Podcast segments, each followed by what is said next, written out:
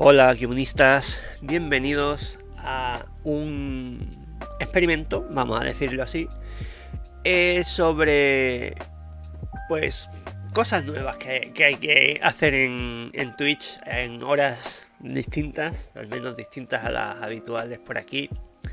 Ya hemos hablado en alguna ocasión y algunos habéis dirigido a mí eh, diciéndome, oye, pero es que eh, cuando tú haces stream suelen estar también los grandes, entonces digamos que es muy complicado arrebatarles eh, audiencia. Así que si quieres crecer es complicado. Y bueno, pues obviamente tienes razón y, aquí está una, una nueva franja que vamos, espero que a las 10 de la mañana un sábado alguien esté dispuesto a escuchar eh, o a debatir eh, noticias de, interés tecnológico. Eh, ¿Cómo lo vamos a hacer? Me preguntáis. Pues yo respondo, aunque no me preguntéis.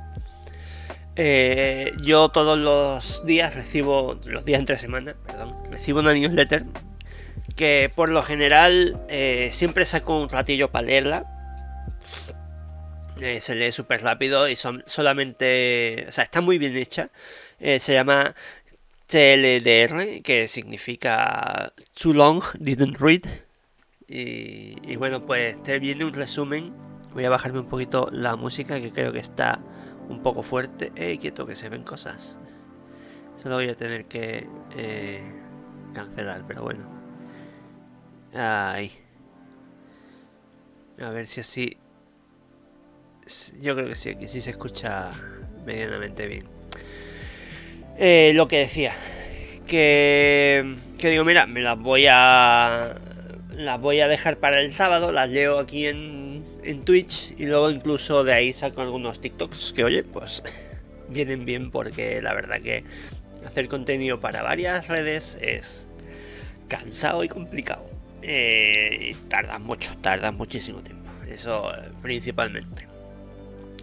Entonces, como decía, las eh, estas eh, estas newsletters, sí, este este correo que me viene de la newsletter eh, está dividido por lo siguiente. Por lo general tienes dos posts sponsorizados porque obviamente pues una newsletter gratuita y tienen que ganar dinerillo con, con algo. Así que pues ah, suelo saltármelo, vamos que ni leo el titular, ¿vale?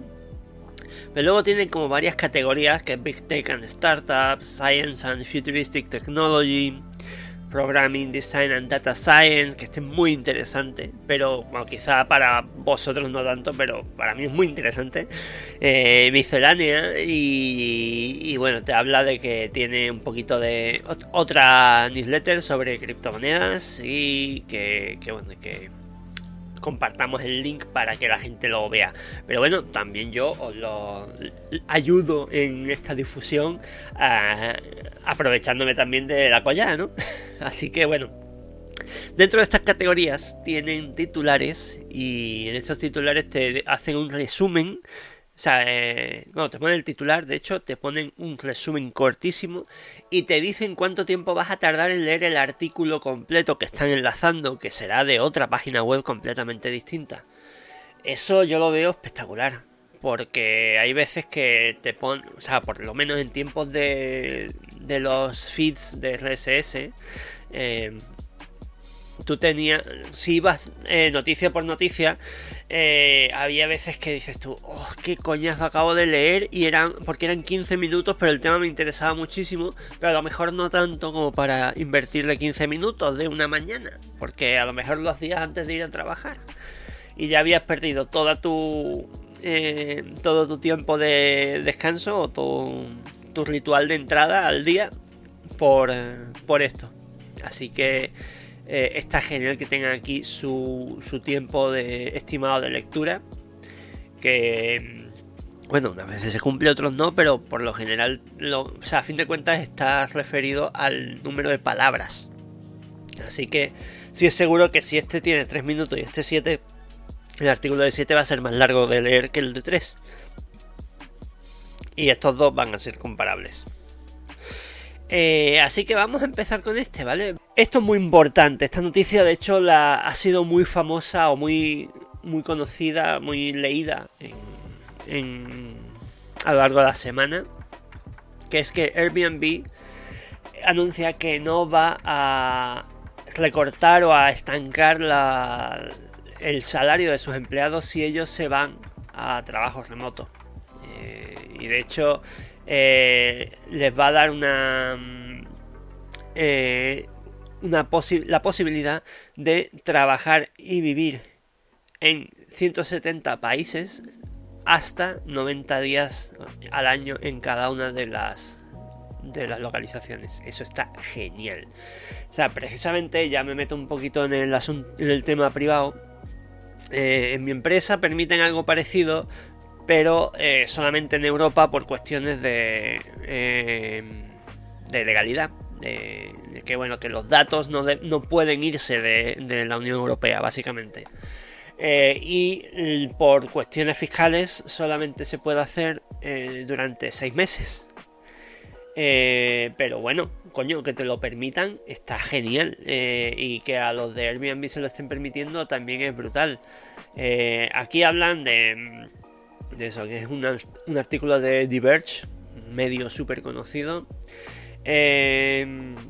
sobre todo eso, que se les permitirá trabajar por en remoto y no tendrán un, una restricción de de salario ni, ni de subidas salariales ni nada. Eh, si se van de las ciudades que están alrededor de las oficinas de la compañía. Eh, ya lo hizo Twitter en su día, que permitió o anunció que su trabajo se iba a hacer siempre ya remoto.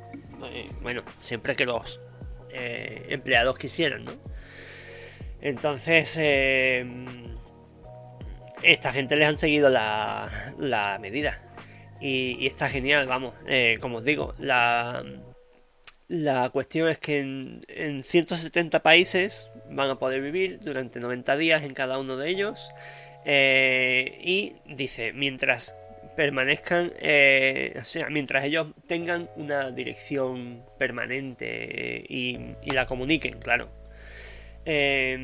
También además, y esto es muy importante, la compañía tendrá eh, eventos sociales, eh, eh, ¿cómo se llama? Quedadas de, equipo y cosas así, para que a lo largo del año los empleados se, se encuentren cara a o sea, se, se desvirtualicen un poco. Y esto, insisto, yo estoy muy metido en el tema de trabajo remoto, llevo desde que empezó la pandemia con trabajo remoto, pero antes también lo he hecho. Y, bueno, pues obviamente hay días que dices tú, joder, yo me, quiero tomar este café que me estoy tomando yo solo en casa. Eh, con mi compañero porque le quiero comentar algo, porque tenemos una cierta amistad y quiero hablar de, yo sé, de fútbol, de videojuegos, de los Oscars con, con él o con ella o con ellos. Eh, así que me gustaría tener esa posibilidad, pero en mi caso mi oficina está en Alemania. Vete para allá, ¿no? Y de hecho sí, no, en algún momento nos van a invitar para, ir allí, pero eh, no es algo que tengas opción a, diario, o, al menos que sepas tú que cada X meses lo vas a poder hacer. Aquí eh, ya sí se puede. O sea, eh, por ejemplo, eh, yo en este caso no podría hacer esto porque, como os digo, tengo que estar hasta un máximo de seis meses en cierto sitio. Y bueno, además es un jaleo de papeleo también tremendo. Pero, literalmente podría coger una furgoneta y vivir donde me diera la gana, que es lo que alguno que otro de mis compañeros ha hecho. ¿Vale? Entonces, este Brian Chesky ha comentado Sabrenchesky creo que es el eh, sí, cofundador y CEO de la compañía. Ha dicho literalmente lo siguiente. Eh, nuestro diseño para trabajar en Airbnb eh, tiene cinco cuestiones clave. La primera, puedes trabajar desde casa o desde la oficina, lo que te guste más, lo que te funcione mejor. Número 2. Puedes moverte a cualquier lugar del país, como San Francisco o desde San Francisco a Nashville. Y tu salario, tu compensación, no cambiará. Tienes la flexibilidad de vivir y trabajar en 170 países hasta 90 días al año en cada lugar. Eh, número 4. Eh, nos encontraremos regularmente para encuentros de empresa, eh, de equipo y muchos de los empleados podrán conectar en persona cada tres meses durante una semana. Algunas veces más frecuentemente. Y, bueno, pues han, dicho que para sacar todo esto, para hacerlo funcionar, van a hacer una hoja de ruta de varios años eh, con dos productos gigantescos o dos productos importantes cada año. Así que eso nos llevará a estar trabajando de una forma coordinada. A lo mejor dentro de estos dos años, o de, un par de. Sí, de dos o tres años, dicen, oye, ¿sabéis que lo que habíamos hecho del trabajo remoto no nos funciona? Eh, la gente no se ha podido coordinar o la gente que se ha ido a trabajar en a, otras zonas horarias no, no ha encajado eh, muy bien con, con nosotros en, eh, en, la dinámica de trabajo. Así que eh, no nos ha servido o los productos han tardado muchísimo por mil razones o los trabajadores se han quemado de no estar en contacto con la oficina y se han dedicado a, hacer otras cosas que, que les motivaba más, lo que sea. O sea que todavía esto no, no quiere decir que esto vaya a funcionar 100%, pero puede ser, puede ser que funcione bastante bien. Eh, ve, aquí dice que es poco común, pero no tiene, no es que no sea, eh, no es que no tenga precedentes, ya que Silo y Reddit eh, hicieron prácticamente lo mismo en 2021 y 2020, respectivamente. Eh, Twitter, como ya dije antes, Square y Dropbox han abrazado el trabajo remoto también. Y, hay y hay otras compañías que hacen todo lo contrario. Por ejemplo, Alphabet, que es la matriz de Google, Amazon, Apple, Meta, que es la matriz de Facebook, y Microsoft, eh, tendrán que asumir, bueno, los empleados de estas empresas tendrán un, perdón, una restricción de salario o una, un corte en su salario si quieren moverse eh, o trasladarse a un área, a una zona con un coste de vida menor. Ah, según un reporte que enlazan por aquí. Y algunas empresas están más eh, a favor de eso que otras. Esto a mí particularmente me toca muchísimo los huevos. Esto es de, vamos, para cortarle las pelotas. Eh, la verdad que no, no es justo en absoluto que tengas que irte a una, a una localidad o a una región densamente poblada con un montón de, digamos, vida empresarial para entrar en una dinámica súper tóxica en muchos niveles, tanto en el eh, psicológico como en el físico. Eh, y que tengas que irte a la compañía A a hacer tal cosa y cual cosa. Eh, o a la empresa, a la oficina tal, a hacer todo lo que tengas que hacer. La verdad que eh, a mí me, me, fastidia bastante.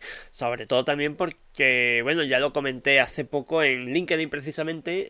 hice una. o compartí una publicación donde comenté que el hecho de que yo esté trabajando en remoto choca completamente o irrumpe con la dinámica de trabajo que hay en mi, en mi localidad y en mi zona, en mi provincia. Porque aquí eh, suele haber salarios muy bajos, eh, suele haber especialización en tecnologías que no son mi, mi primera tecnología, mi tecnología de, de elección.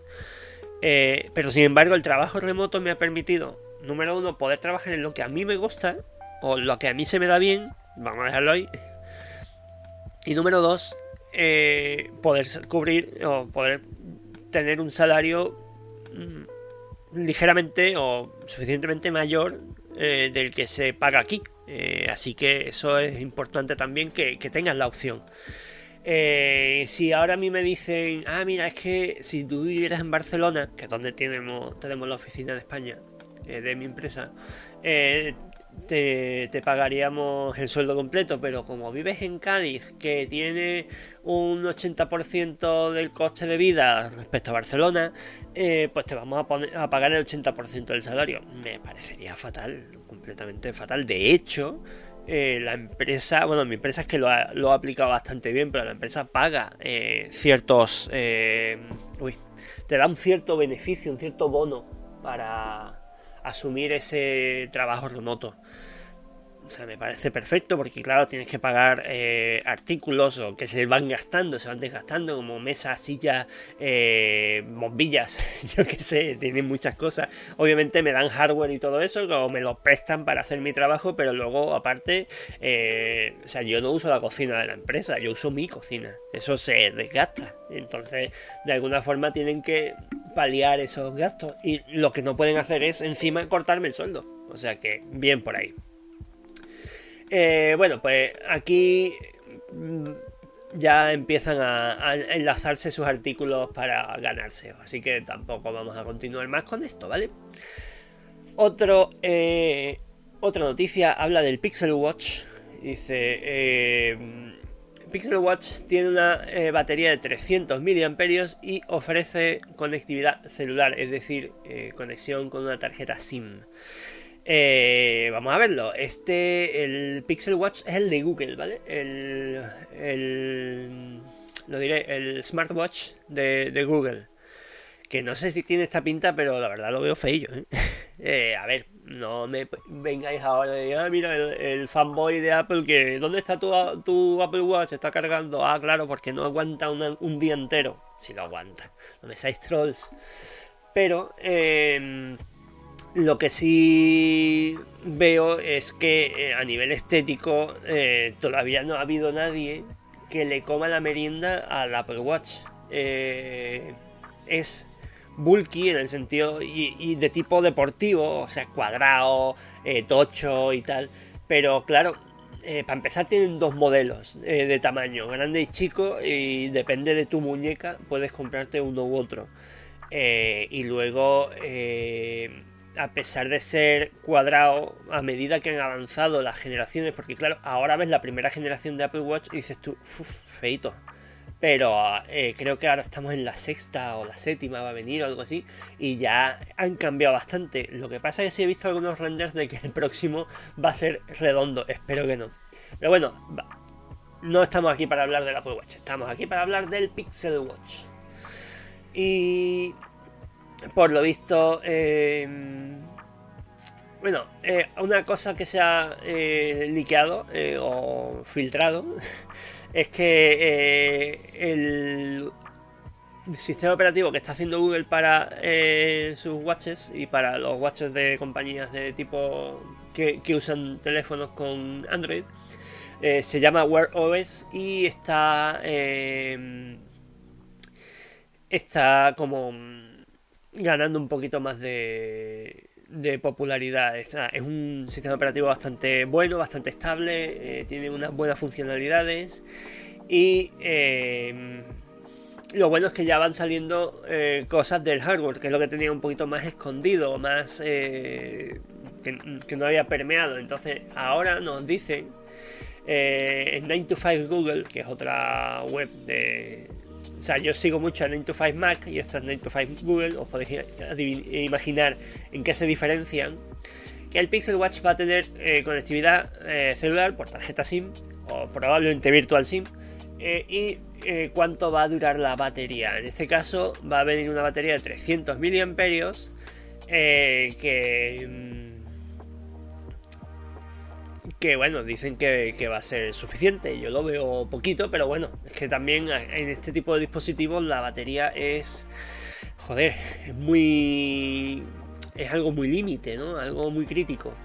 Eh, también dicen que bueno, hay tres modelos y a lo mejor no todos ellos eh, ofrecen la batería, la, perdón, la conectividad celular, lo cual sería un ejercicio muy parecido al que han hecho en, en Apple Watch de los cuales, o sea, ellos tienen cuatro modelos eh, de dos tamaños distintos y cada uno de esos tamaños lo ofrecen con o sin eh, conectividad celular. Eh, en este caso eh, tenemos un parecido con el Samsung Galaxy Watch 4 que tiene más o menos la misma pinta, la misma forma, tiene una batería de 247 miliamperios, o sea, 50 miliamperios menos de lo que está diciendo el, el Pixel Watch y tiene un eh, o sea, 40 horas de, de, batería, de duración de la batería eh, con Wear OS 3, ¿vale? Eh, o sea, esas 40 horas siempre al final se van a traducir a 24 horas, de hecho aquí lo están diciendo, el Galaxy Watch 4 más pequeño está más cerca de ser uno de 24 horas, dependiendo del uso. Pero bueno, eh, este, el, el Pixel Watch es 4 milímetros más ancho que 4 milímetros es un montón, ¿eh? O sea, mm, no vea. Eh, y luego el peso de, uno contra el otro varía en 10 gramos, en este caso no es tanto, pero bueno, igual se ve un poquito más tocho, simplemente. Aquí hacen otra comparativa con otro teléfono o otro reloj, el Fossil Gen 6, con batería de esta, esta vez sí 300 mAh, que tiene un día de uso eh, en un usando un chip Snapdragon Wear 4100 Plus, que es bastante menos eficiente por lo que dicen aquí. Y en general todos te llevan a la, el día de batería. 24 horas de, batería. Y a ver, sinceramente, y o sea, ya aquí eh, hay morrayita, ¿vale? De comparaciones y movidas, ¿vale? Eh, en el caso de mi Apple Watch, eh, a mí me dura más de un día de batería, por lo general. O sea, no, no, no lo uso muchísimo, no lo uso demasiado. Pero para lo que lo uso me dura más de un día de batería. Pero eh, el problema que, eh, que interviene aquí es en la dinámica de carga. O sea, tú no te esperas a que se descargue completamente el watch o el reloj para cargarlo, sino que tú lo cargas en el momento que a ti te viene bien. Por ejemplo, mi, momento favorito de carga es por la mañana mientras trabajo como pues por lo general no necesito notificaciones así como muy em, muy críticas pues ahí me estoy viendo ya el, reloj eh, estoy viendo eh, o sea veo el móvil delante, lo, tengo por aquí cerca, eh, las notificaciones que me interesan, que son las del trabajo, las tengo controladas en mi ordenador y el reloj está cargando de tal forma que cuando me levanto por lo general a desayunar, el reloj ya está cargado, me lo pongo y ya me empieza a contar los pasos, me empieza a contar eh, la frecuencia cardíaca, todo eso. Me viene mejor que decir, oh, hostia, que se me acaba, acaba la batería y son las 4 de la mañana, tengo que cargarlo. Es que no tiene sentido. Así que al final un watch es algo que cargas día a día, sí o sí tengas la batería que tengas. Es mi opinión.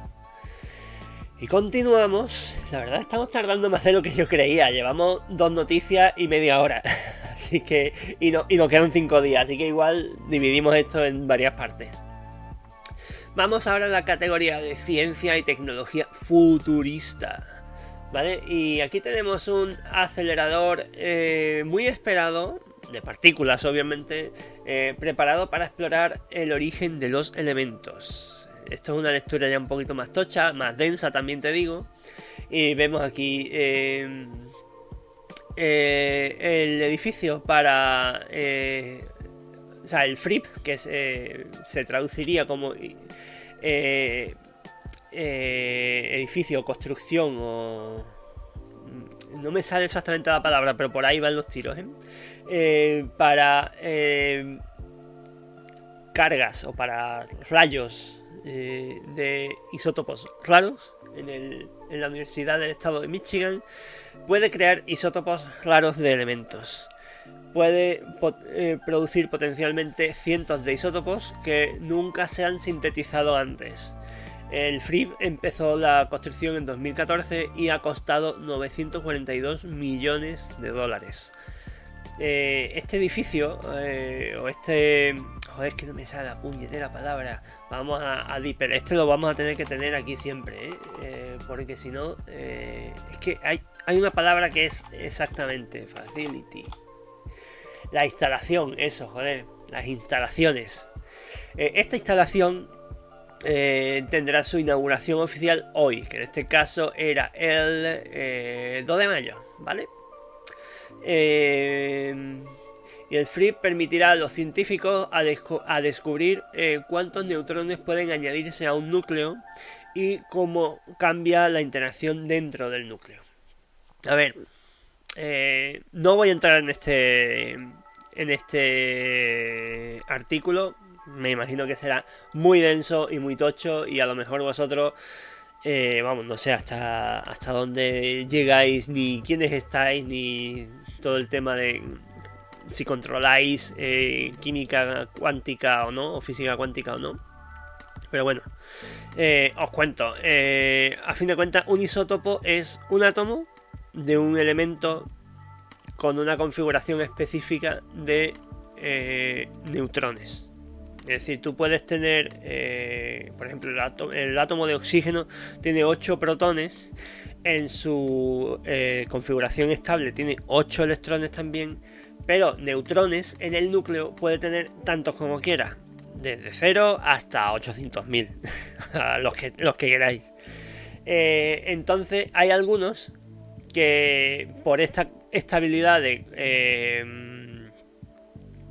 de, sí, de electrones y protones pueden sintetizarse, pueden encontrarse incluso en la naturaleza más fácil o menos fácil. Es decir, tú puedes coger por así decirlo, y muy a grandes rasgos, un electrón de un puñado de oxígeno y decir, mira, este eh, investigado en la naturaleza tiene 7 neutrones. Ah, perfecto. Pues me sirve para esto, ¿no? Y, lo uso para. Lo, empleo en su utilidad. Pero luego a lo mejor dices tú, oye, ¿qué tal si para esta utilidad me vendría bien que el, eh, isótopo no tuviera 7 neutrones, sino que tuviera 28?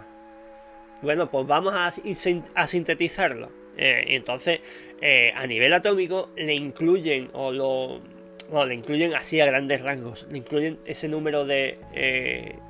De neutrones para hacer el isótopo con 27 protones. 27 neutrones, perdón. Eso le dará ciertas características. Y, podrán hacer investigaciones con ellas, como por ejemplo eh, pues meterlo en un acelerador y, pegarle un petardazo a ver hasta dónde llega, ¿no? Eh, entonces, lo bueno que, tiene este es que obviamente meter esos neutrones en un átomo eh, no es tan fácil, o a veces que no es posible o que es demasiado complicado. Y este dispositivo, esta instalación, lo va a poder hacer, lo va a poder permitir. Así que bueno, esperemos que haya avances significativos en la, eh, en la física cuántica. Vale, otra cosita. Em,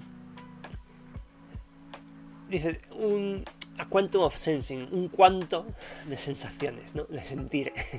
eh, o sea, esto ya empieza a ser un poquito. Eh, un poquito complicado de traducir. Eh, pero bueno. Joder, me equivoco. Un cuanto de detección a escala atómica impulsa el nuevo auge de los sensores. ¿Vale? Eso tiene mejor pinta. Los sensores cuánticos usan la fragilidad, de los eh, efectos cuánticos para conseguir eh, sensibilidad extraordinaria a las menores perturbaciones en el entorno.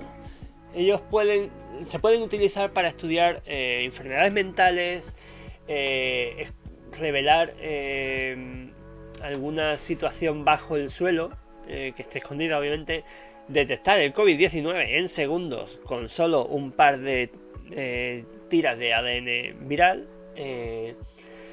eh, navegar eh, bajo tierra y bajo el agua sin GPS y muchas más cosas. Este artículo eh, discurre sobre las posibilidades de los sensores cuánticos y el estado actual de los proyectos en este campo.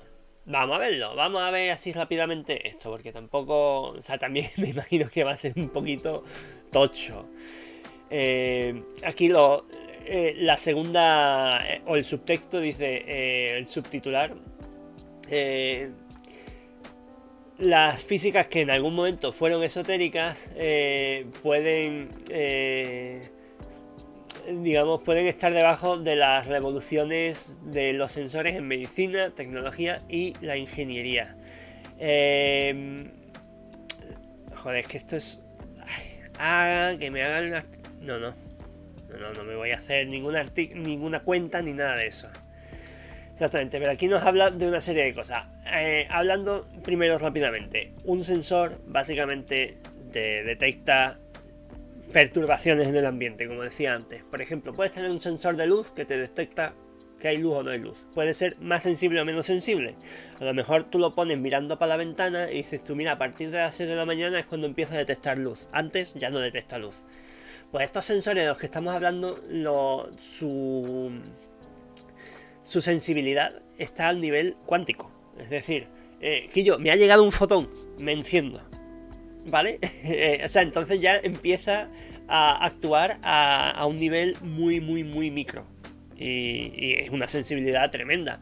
Otros sensores famosos son la temperatura, los micros, los, lo diré, los termómetros que tenemos ahora de pistola y todo eso, a fin de cuentas, son sensores térmicos que te detectan eh, la temperatura que tienes con cierta sensibilidad. De hecho, el de mis padres creo que tenía una sensibilidad en unas temperaturas normales de 0.002 grados, creo recordar, por arriba y por abajo.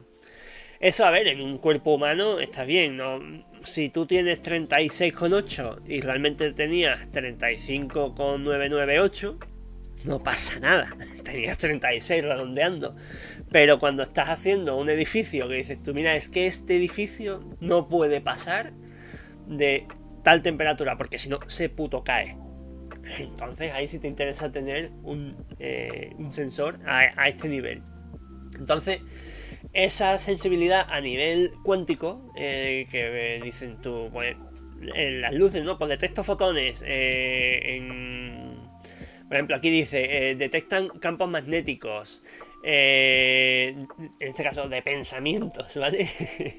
Porque obviamente nosotros, al, digamos, nuestras neuronas generan, como son Vamos a ver. Las, neuronas eh, generan cierto campo eléctrico y una de las leyes básicas de la física es cuando hay campo eléctrico hay campo magnético. Entonces, eh, no es que se te vaya a quedar pegado un cacho de metal, pero si hay un campo magnético súper débil y si hay algo, un sensor que lo puede detectar, ese campo magnético puede venir bien, porque por ejemplo podemos tener unos cascos súper chulos de control mental. Por ejemplo. Em, bueno, pues ahí eh, que si se pueden ayudar a los eh, a los robots estos lunares como el de bueno lunares espaciales en general como el de que está en Marte o el que, uno que podríamos mandar a, la Luna para detectar oxígeno a un nivel micro en rocas eh, lunares o escuchar eh, ondas de radio de la materia oscura. ¿Vale? Aquí hay cosas muy locas. Pero todo eso se podría hacer teóricamente con un, eh, con un sensor de tipo cuántico. Em, así que, em, pues con este tipo de, de sensores podríamos llevar eh, diversas tecnologías a un nivel mucho mejor. Por ejemplo, eh, hay un efecto cuántico conocido como superposición que permite a los, átomos y otros bloques de construcción del cosmos para existir eh, en dos o más lugares a la vez. Esto es muy loco, lo sé, perdón. Mientras otro efecto cuántico conocido como entanglement, que será como eh, entrelazado probablemente, eh, puede enlazar partículas, así que puede influir eh, entre ellas de forma instantánea, independientemente de lo lejos que están. ¿Vale? Eh, son cosas un poquito difíciles de entender, de, imaginar, no sé, pero bueno, vamos a intentar llevarlo lo más rápido posible, o lo más sencillo posible. Estos efectos cuánticos son muy eh, frágiles eh, y a la interferencia exterior, así que no, es algo que se pueda usar, digamos, de, aquella manera. Pero los ordenadores cuánticos intentan solventar esta debilidad con los sensores cuánticos para ver o sea, para ser capaces de detectar esas, perturbaciones en el entorno que os decía. Aquí hay unos cuantos ejemplos que por los que vamos a ir eh, para ver eh, de qué en qué se puede usar esto. Escáneres de cerebro, ¿vale? Eh, o sea, tú te puedes meter en un.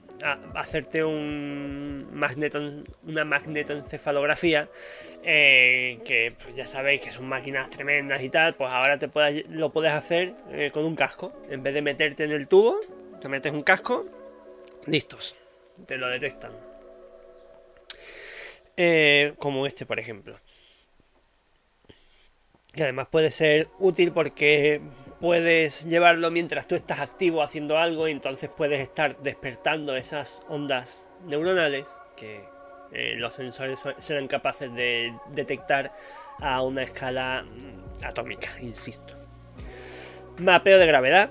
¿vale? Tenemos un efecto que, puede captar eh, o, tenemos sensores eh, cuánticos que detectan la variación de gravedad y, eso nos puede permitir eh, incluso hacer viajes en el, al espacio bastante más óptimos. La gravedad, entre otras cosas, se usa para... O sea, la gravedad es una putada cuando quieres lanzar algo para afuera pero si la puedes usar a tu favor, eh, ahorras combustible, a fin de cuentas. Eh, así que esto puede servir muchísimo para eso, por ejemplo. Eh, más cosillas, para detectar COVID. Pues mira, más baratos y más precisos. ¿Vale? creo que los test de... Mm, ¿Cómo se llama? Los test de antígenos, estos que te venden en las farmacias, tienen un ochenta y tantos de un 70 o un 80 y tantos de... No, mentira. Creo que fallaban dos, uno de cada tres. O sea, eso sería un 66% de precisión. Así que, eh, pues, usar eh, un sensor cuántico que te detecte alguna... Eh, algún átomo de carbono específico o algún... ¿Cómo se llama? Una mm, que encuentre o que reaccione a secuencias de ADN virales, pues dices tú, mira, pon, aquí lo tienes. Y, a lo mejor lo que necesitas es una gotita de sangre. O necesita, bueno, esto es un poco como lo de mm, Elizabeth Holmes, ¿no? Pero claro, ella no tenía sensores cuánticos, ella funcionaba a base de micro... dinámica de microfluidos o algo así, eh, creo recordar. Total, que el eh, esto puede servir eh, a base de, detectar eh, con un poquito de ADN, puede ser con mucosa, puede ser con, yo qué sé, con cualquier fluido, puede detectar el, el COVID con muy alta sensibilidad. Probing nunca me acuerdo qué es, perdón. Vamos a joder con el maldito control. Ah. Voy a tener que poner otro teclado o algo así, porque si no, sondeo de células y moléculas.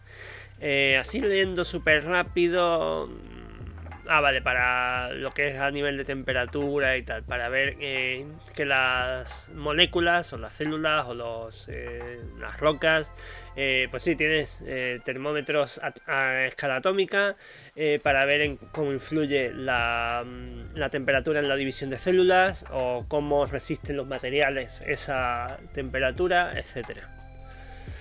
Acelerómetros cuánticos, ¿vale? o sea, ahora mismo todos dependemos del GPS, que el GPS no es más que un satélite o un servicio de varios satélites que te informa de tu triangulación, eh, de tu posición triangular.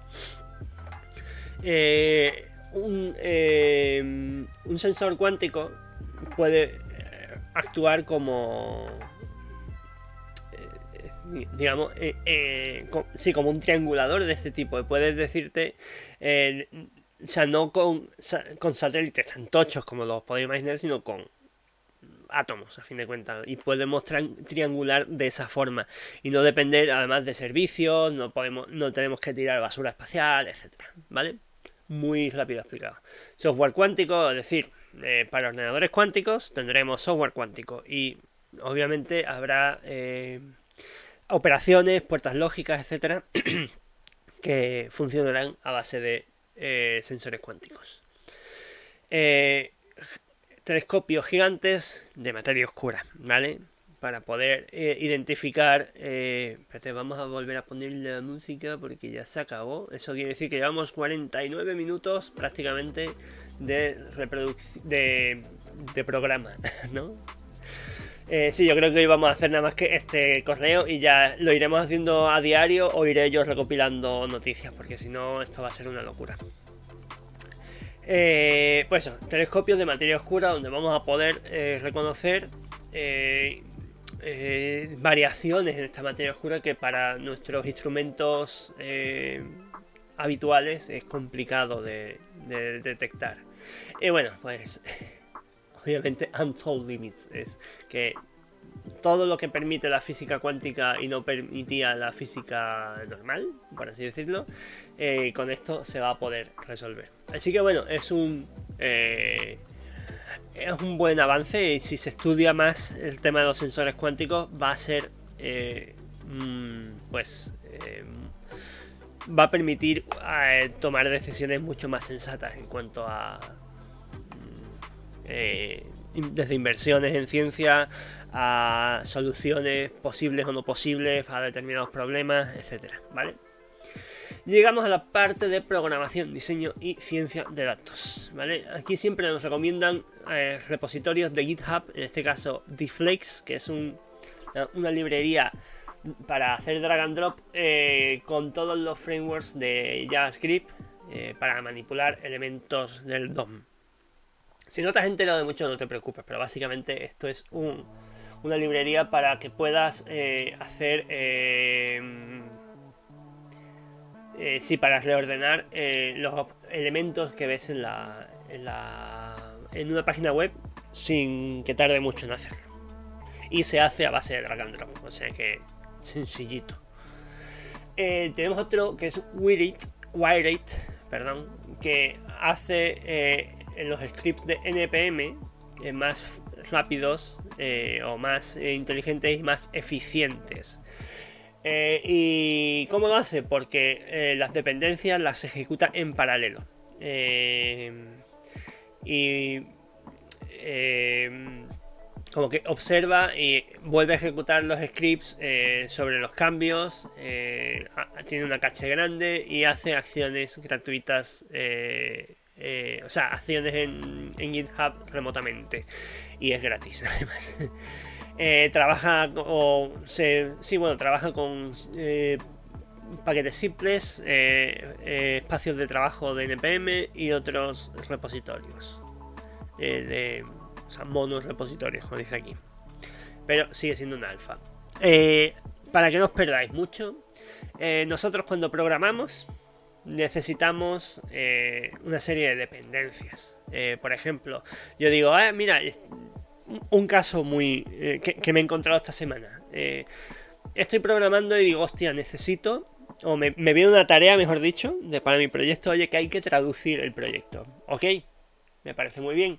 Tengo dos opciones. La primera es montarme yo mi propio sistema de traducción. Es costoso a nivel de, de horas que se traduce en dinero y luego es muy propenso a errores. O sea, yo puedo empezar a, escribir em, un montón y a hacer mis pruebas de código, a hacer un proyecto gigantesco que pueda tardar tres meses en hacer y al final que falle. Digo, tío, entonces, ¿para qué he estado trabajando? Porque, sobre todo con una tarea tan habitual, ¿no?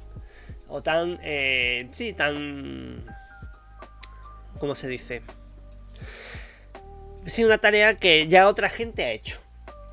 Que una tarea que ya todo el mundo eh, ha sido capaz de, resolver. Entonces, eh, tengo la otra opción que es, bueno, voy a apoyarme en un código que ya esté hecho. Y entonces veo que hay un catálogo tremendo de módulos de traducción. Entonces digo, bueno, pues voy a elegir yo este. Y lo incluyo en mi proyecto.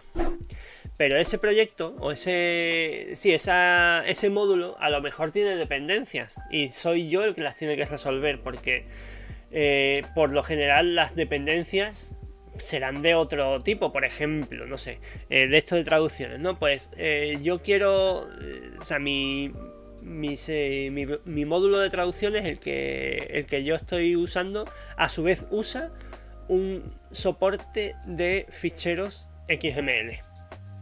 Por ejemplo. Entonces pueden ocurrir dos cosas. La primera es que yo ya lo soporte. Entonces tengo que ser capaz de decirle a, a, mi, a mi módulo nuevo, oye, no te preocupes, yo ya estoy soportando de forma nativa XML. No, no te preocupes por eso. O bien, si no lo soporto, tengo que preocuparme de irme a otro proyecto que soporte XML o un módulo que soporte XML e incluirlo. A ver, eh, estamos haciendo un ejemplo muy básico, muy simple, pero joder, puede, puede eh, automatizarse esto. Y de ahí tenemos, eh, en este caso es NPM, que es para Node, sobre todo. Node y creo que había otro. Node y en general paquetes de JavaScript, si no recuerdo mal. pero perdón, también tenemos eh, en PHP eh, Composer, por ejemplo, o en Python, creo que era pip, si no recuerdo mal. Eh, todo eso lo hace solo. dice, yo le digo, oye, quiero usar el proyecto de traducción. Y él me dice, vale, el proyecto de traducción va, a utilizar esto otro, así que me lo voy a traer. O me puede decir, utiliza esto otro, pero como tú ya lo estás usando, no hay, no hay problema. Tiramos para adelante. Me parece cojonudo. Em, ¿Qué ocurre? Que muchas veces esto tarda mucho, porque, o sea, cuando un proyecto va creciendo, va cargándose de dependencias, eh, o hay dependencias más complejas, por ejemplo, uy, es que el, la, librería que usabas en 2.7 eh, no me sirve, necesito la 2.6 y esto no lo puedo resolver. Eh, entonces eh, empieza a liarse, empieza a probar con otras versiones y bueno, en fin, puede liarse una pajarraca tremenda eh, en un mal caso. Si, tienes todo actualizado no debería haber problema, pero pueden ocurrir este tipo de cosas. Entonces, este tipo de sistemas lo que hacen es lanzar todos esos scripts en paralelo o lanzarlo de forma un poco más inteligente para que ese tiempo de, eh, de resolver las dependencias se tarda lo menos posible. Sinceramente no es algo en los proyectos en los que he trabajado que haya sido crítico, pero ahí está, está bien. Todo este coñazo para hablaros de, eh, del repo en una línea y que, y que al final no sirve para mucho, eh, in my honest opinion, ¿vale? Bueno, pues nos saltamos el, el GitHub, bueno, el, el artículo sponsor de esta categoría y nos vamos a la categoría de miscelánea, que solamente quedan dos artículos, así que va a ser facilito. ¿Vale? Eh, el primer artículo, Europa comienza su propia red social. Esto sí lo vamos a leer, ¿vale? Eh, el resumen del artículo dice, eh, el EDPS, que es el Supervisor Europeo de Protección de Datos, ha anunciado que va a publicar, eh, que va a hacer, eh, que Publicly Pilot, eh, o sea, que va a, a pilotar, bueno, joder, a anunciar el piloto automático. Es que no sé cómo se podría traducir esto, joder, me, estoy liando. Vamos a tirar de traductor así rápidamente. Ha anunciado que hará un piloto público de sus propias redes sociales. Esto sí, venga Juan, que te lías, colega. EU Voice será, eh, o EU Voice, European Union Voice, o la voz de eh, la Unión Europea, será una forma de que las instituciones europeas y las agencias se comuniquen. Estará basado en Mastodon, una alternativa open source a Twitter.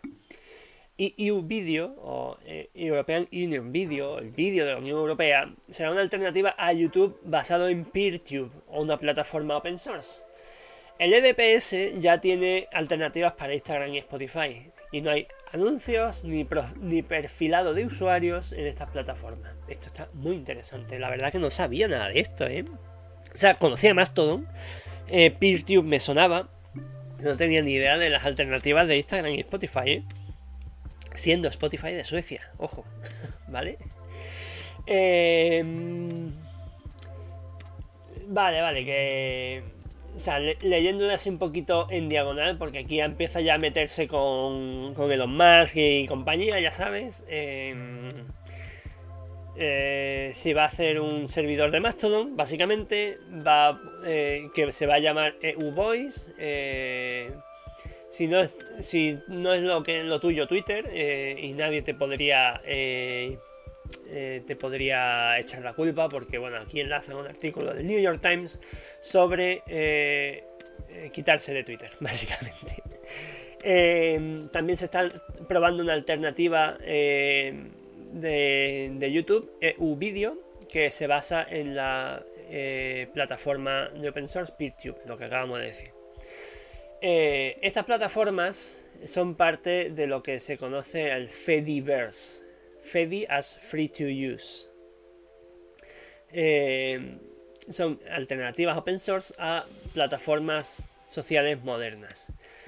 Eh, estos incluyen incluye servicios como Pixel Fed, que es el Instagram del Fediverse, y Funk Whale, que es el Spotify del Fediverse, básicamente. Eh, eh, que son plataformas en las que ya ha trabajado eh, la Unión Europea.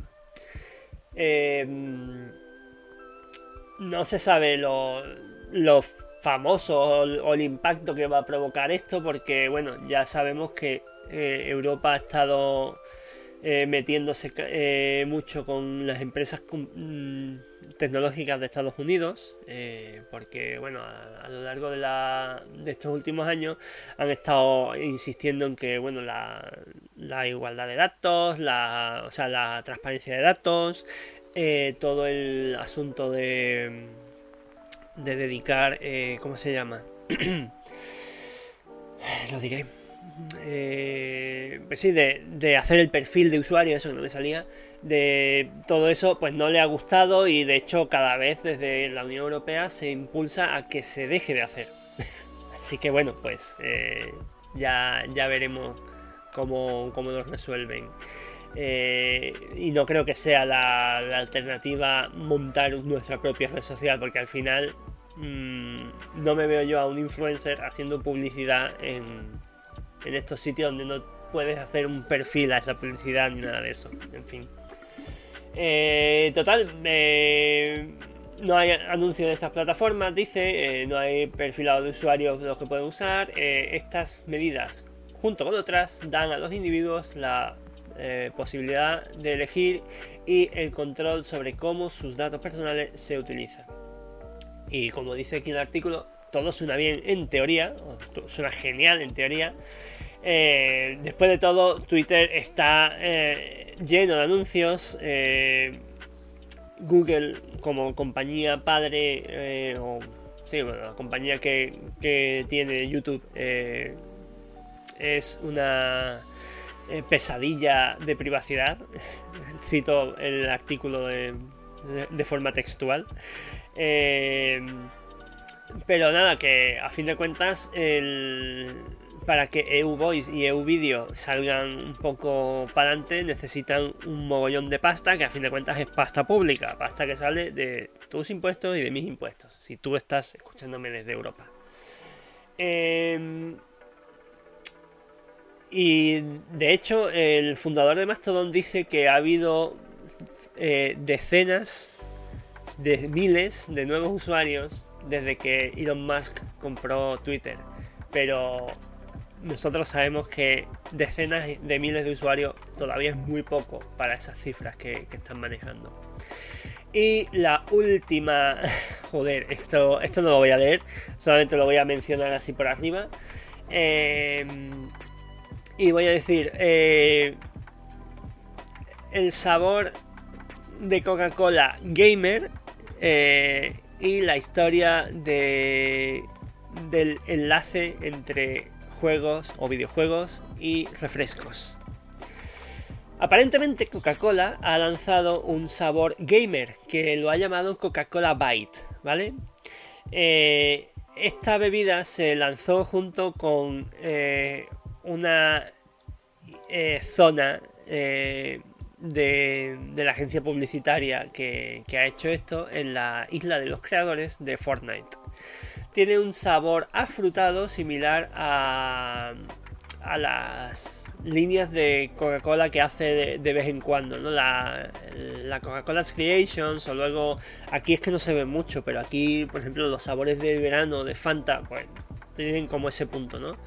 Eh, y en el artículo eh, habla un poco de la, de la, bebida nueva y de la historia que tiene Coca-Cola con, con los anuncios de videojuegos. Mira, eso sí va a estar un poquito más interesante. Yo ya había visto esta eh, bebida eh, que me llamó la atención. Dice que tiene cero azúcar, eh, tiene un aspecto, el logo pixelado, tiene una parte así como entre Vaporwave y, y Tron-like. Que, que, bueno, pues está simpático, al menos la lata, ¿no? Y yo aquí en España no las he visto, también te digo que no he salido mucho a comprar. De hecho, me traen la compra y yo ya con eso voy que ardo. Y obviamente cuando me meto a, comprar no veo, no, me voy al pasillo de, los refrescos, ni mucho menos. Pero bueno, ahí está, ¿no? Em, vamos a ir por así como súper rápido, porque bueno, aquí hablan de una... Eh, de la bebida en sí, que eso no nos puede interesar menos. O sea, yo prefiero eh, o sea, de hecho, tenemos aquí una. Eh, una secuencia de tres imágenes. Obviamente, si lo estáis escuchando en podcast, porque se me acaba de ocurrir que lo voy a subir como podcast, así a las bravas. Eh, tenemos una secuencia de tres fotos que es como Kombucha Girl, el meme de Kombucha Girl, pero con un. Supongo que el, el redactor de este artículo, Sam McCobeck, que pues que el, el, olor, no le gusta mucho, le pega un bucho y está analizando el buque y finalmente dice, eh, dice, this is the face of Coca-Cola by taste test regret. O sea, que no le ha gustado en absoluto. ¿Vale? Y entonces estamos viendo por aquí eh, la famosa, o infame, pero para mí es famosa, eh, colaboración de Game Gear y Coca-Cola, que sacaron una consola roja que es preciosa, pero que es obviamente carne de cañón para los coleccionistas. Yo he visto una en México, en la Friki Plaza, y estuve a punto de comprármela, pero no sé por qué me eché para atrás. Creo que fue porque no tengo muchos juegos con los que probarla. Entonces me podían vender algo roto sin problema. Eh, Luego hay un, eh, un juego de, eh, de Atari eh, de 1983 hecho por Coca-Cola que se llama Pepsi Invaders. y que en la, en la pantalla de... Cuando terminas el juego se, se ve el mensaje Coke Wins. Esto podría ser un meme hoy día perfectamente. Pero bueno. Eh, vemos también que, bueno, pues el packaging de, del otro, eh, ¿cómo se llama? El otro producto que sacó Coca-Cola, este que os digo que aquí no ha salido, es Coca-Cola Creations, donde te venían una serie de em, sabores. Y aquí hablan de, eh, pues que obviamente a los influencers les habrán dado una sudadera, unos cascos gamer, una... La sudadera está medio chula, ¿eh? La verdad, blanquita con loguitos en negro, está simpática. Y unos cascos que, bueno, en la caja parecían mejores. Aquí se ven bastante chungos. Es como, pues con los dos logos, perdón, como dos chapitas. Eh, que podrías poner ahí el logo de cualquier banco y, y te lo cuelan igual, ¿eh? Y, bueno, no comentan mucho más de los videojuegos, al menos no con imágenes, como os digo, lo estoy leyendo en diagonal, pero bueno, eh, así hablando o leyendo un poquito más dentro de, los eh, de los párrafos. Eh, tenemos aquí latas de Coca-Cola en el Desert Assault de 1991, que eran como los power-ups de ese, de ese juego.